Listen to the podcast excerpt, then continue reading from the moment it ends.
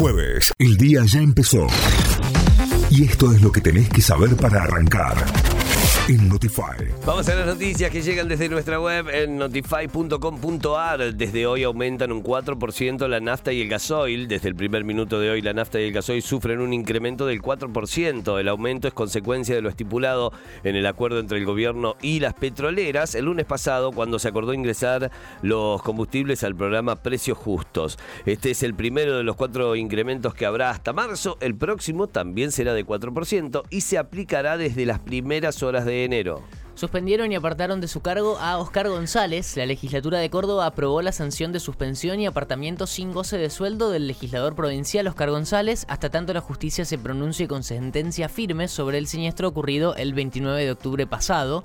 Tampoco podrá ejercer la representación del Poder Legislativo. La votación fue con 62 votos a favor, 4 votos en contra y 4 ausencias es que Areti otorga por decreto una suba salarial al sector de salud para cerrar el conflicto.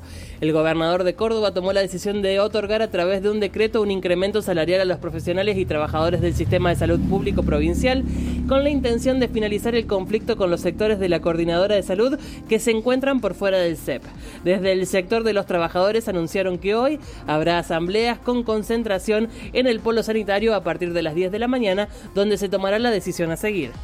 Aerolíneas Argentinas inaugura la ruta Buenos Aires-Villa de Merlo. Con dos frecuencias semanales, la empresa tendrá su primer vuelo hoy, jueves, desde Buenos Aires hasta el Aeropuerto Internacional del Valle de Conlara, a 18 kilómetros de la turística Villa de Merlo en San Luis. Argentina le ganó a Polonia y se metió en octavos, la escaloneta. A boca, eh, vamos. Jugó un gran partido eh, y derrotó a Polonia 2 a 0 con goles de Alexis McAllister y Julián Álvarez. Así Argentina se quedó con el primer puesto en el grupo 6 y clasificó a octavos de final en donde enfrentará a Australia, que terminó segunda en el grupo D. Hoy a las 12 juegan Croacia ante Bélgica y Canadá frente a Marruecos y a las 16 Japón enfrenta a España y Alemania juega ante Costa Rica.